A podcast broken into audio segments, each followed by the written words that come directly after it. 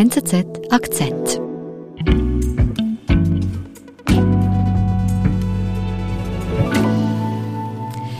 Nina, in Europa herrscht Krieg und bei euch in Frankreich gleichzeitig Wahlkampf. Ich kann mir vorstellen, das ist keine einfache Situation jetzt für euren Präsidenten Macron? Nein, zumal Emmanuel Macron gerne wiedergewählt werden möchte in ungefähr vier Wochen.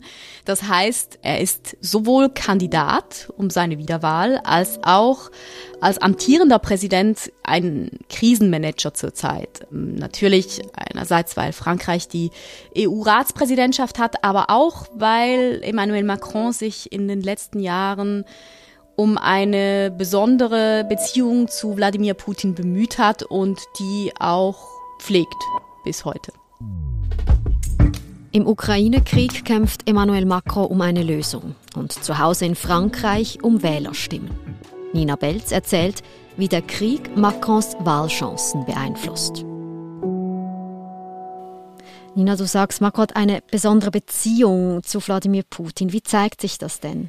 Er hat eigentlich seit er im Amt ist einen Kontakt zu ihm aufgebaut. Sie haben sich immer wieder getroffen. Jetzt, wo sich die Krise um die Ukraine zugespitzt hat, haben sie sehr oft telefoniert. Und Anfang Februar reist Emmanuel Macron als einer der ersten westlichen Staatschefs nach Moskau. How are? Fine, just fine. How are you? Do you have good trip? Very good. Und er wird da im Kreml empfangen und viele von uns haben das äh, Bild gesehen, wie die beiden an diesem riesigen Tisch sitzen mit großem Abstand und sie sitzen da und sprechen über fünf Stunden. Merci beaucoup, Président. Merci, Vladimir. En effet, cette journée tombe au 30e anniversaire de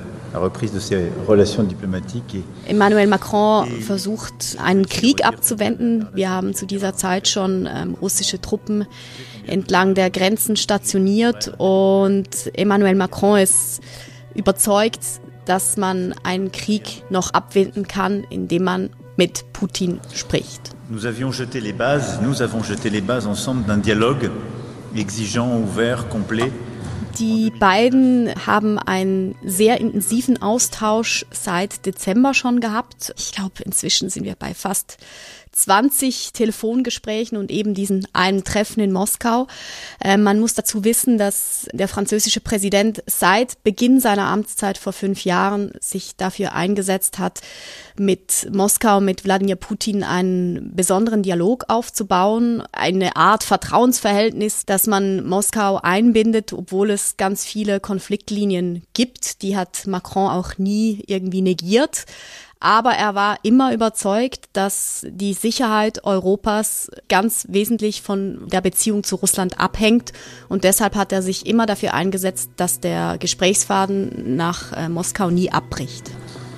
Ce dialogue est nécessaire car c'est le seul qui permet, à mes yeux, de bâtir une vraie sécurité et stabilité pour le continent européen. Mhm. Also er gibt sich hier als Diplomat immer im Zusammenhang mit Putin. Genau, ganz in der alten französischen Tradition. Évidemment, d'éviter la guerre et de construire des éléments de, de confiance, de stabilité, de visibilité pour tout le monde.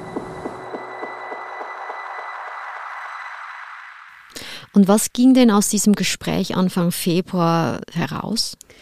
Ja, als Macron da rauskommt, ist er eigentlich ziemlich, ich sage jetzt mal guter Dinge, sofern man das sagen kann in, in so einer solchen Situation. Er sagt, dass Putin ihm eine Zusage gemacht hat, dass von ihm ganz bestimmt keine Eskalation in diesem Konflikt ausgehen werde. Und er reist mit dieser Aussage nach Kiew weiter, wo er diese Nachrichten mit Zelensky bespricht. Und der sagt auch, er sei Macron sehr dankbar für diese, ich sage jetzt mal, Vermittlungsdienste. Hm. Aber wir wissen heute, Putin hat Macron also knallhart angelogen, wenn er sagt, es gäbe von ihm keine Eskalation. Ja, das muss man so sagen. Aber anscheinend gibt oder gab es zwischen den beiden doch eine besondere Beziehung. Denn heute weiß man, dass zwei Wochen nach dem Besuch in Moskau Putin Macron angerufen hat. Das war ein Montag. Und zwar kurz bevor Putin öffentlich gemacht hat, dass er jetzt die beiden Separatistengebiete offiziell anerkennen wird, mhm. hat er Macron angerufen und ihm gesagt, dass er das jetzt dann gleich bekannt machen werde. Und wenn man den Berichten der französischen Sonntagspresse glauben kann, dann hat Macron gesagt, ich nehme, ich nehme das zur Kenntnis. Du weißt, also man weiß von den beiden, dass sie sich duzen bis heute. Du weißt, dass das ganz schlimme Konsequenzen haben wird. Und Putin hat angeblich nur gesagt, ja. Okay, ähm, also Macron wurde von Putin vorab informiert und am gleichen Tag hat Putin die Unabhängigkeit der Separatistengebiete anerkannt und noch in der gleichen Woche bricht dann der Krieg aus. Also russische Truppen marschieren in die Ukraine ein.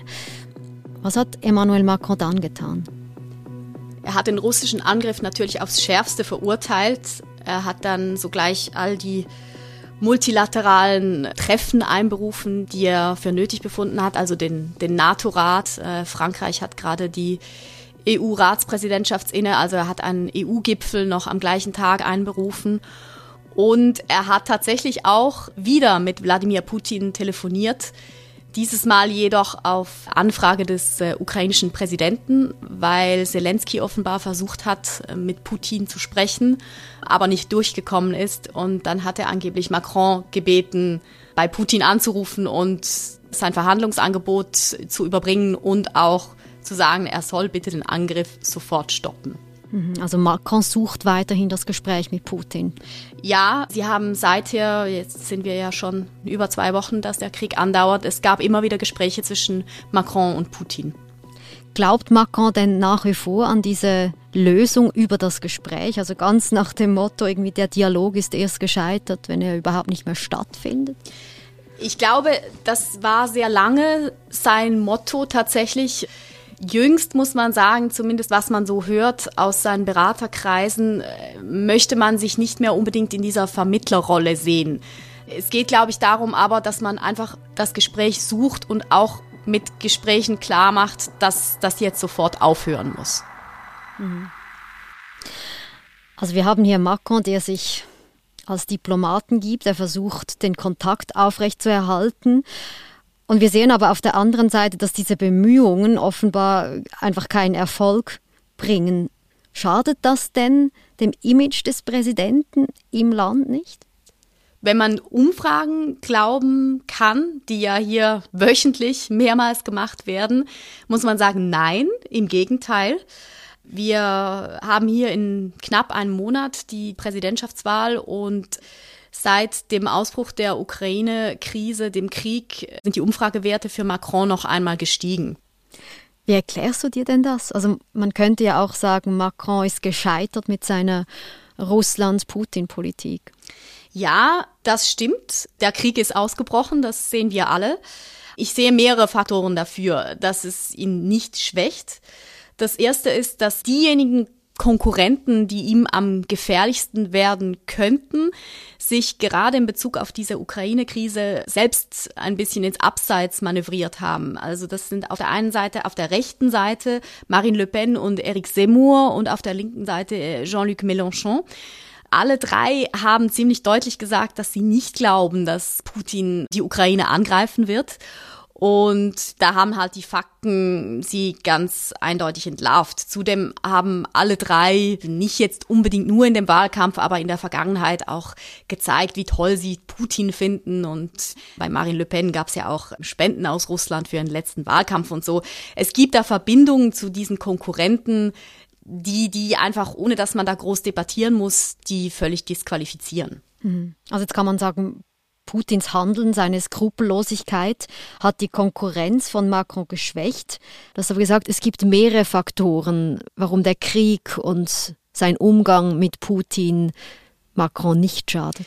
Ein zweiter Faktor ist bestimmt auch, dass Macron ein wirklich guter Krisenmanager ist. Wir haben das schon in der Pandemie gesehen und jetzt seine Reaktion auf die Invasion in der Ukraine. Française, Français, mes chers compatriotes. Also er hat zum Beispiel am ersten Tag der Invasion, hat er sich äh, gleich mittags in einer Fernsehansprache an die Bevölkerung gewandt, hat erklärt, was passiert ist. Les événements de cette nuit sont un tournant dans l'histoire de l'Europe et de notre pays.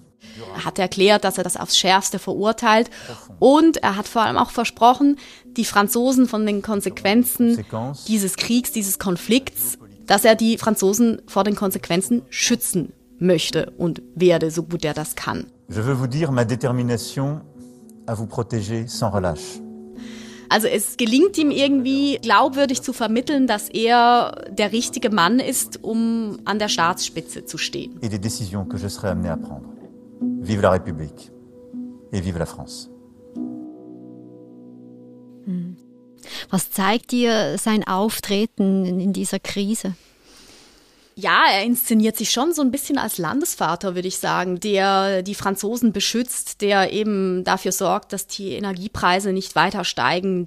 Und er macht den Franzosen relativ bald klar, dass er nicht so viel Zeit für diesen Wahlkampf hat und auch nicht verwenden möchte, weil er in die Konfliktlösung involviert ist. Und das kam bei den Franzosen, glaube ich, auch ziemlich gut an, dass er da einfach ganz klare Prioritäten setzt. Mhm.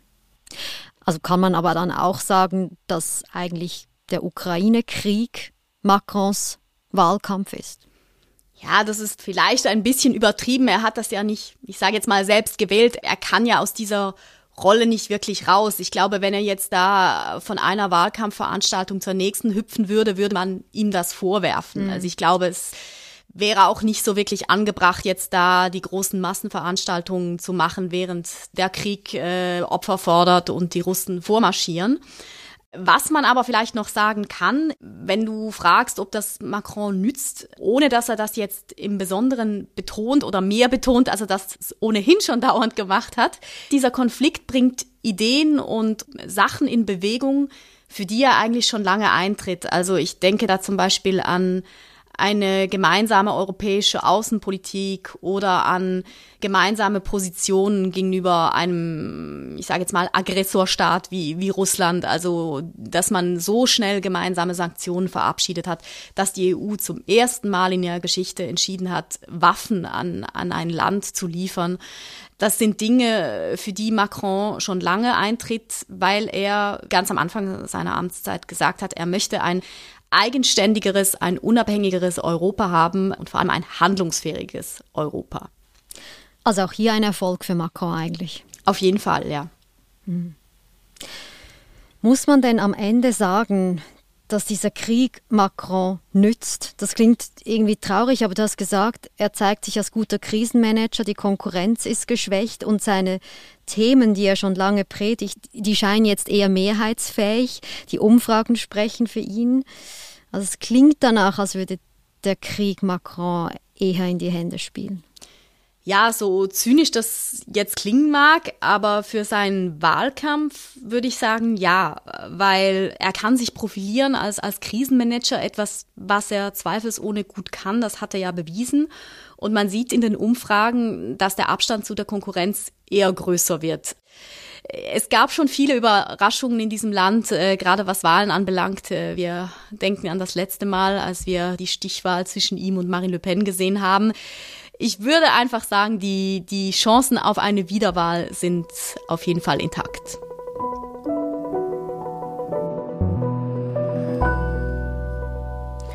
Alles klar. Nina, du verfolgst den Wahlkampf hautnah mit aus Paris. Vielen Dank.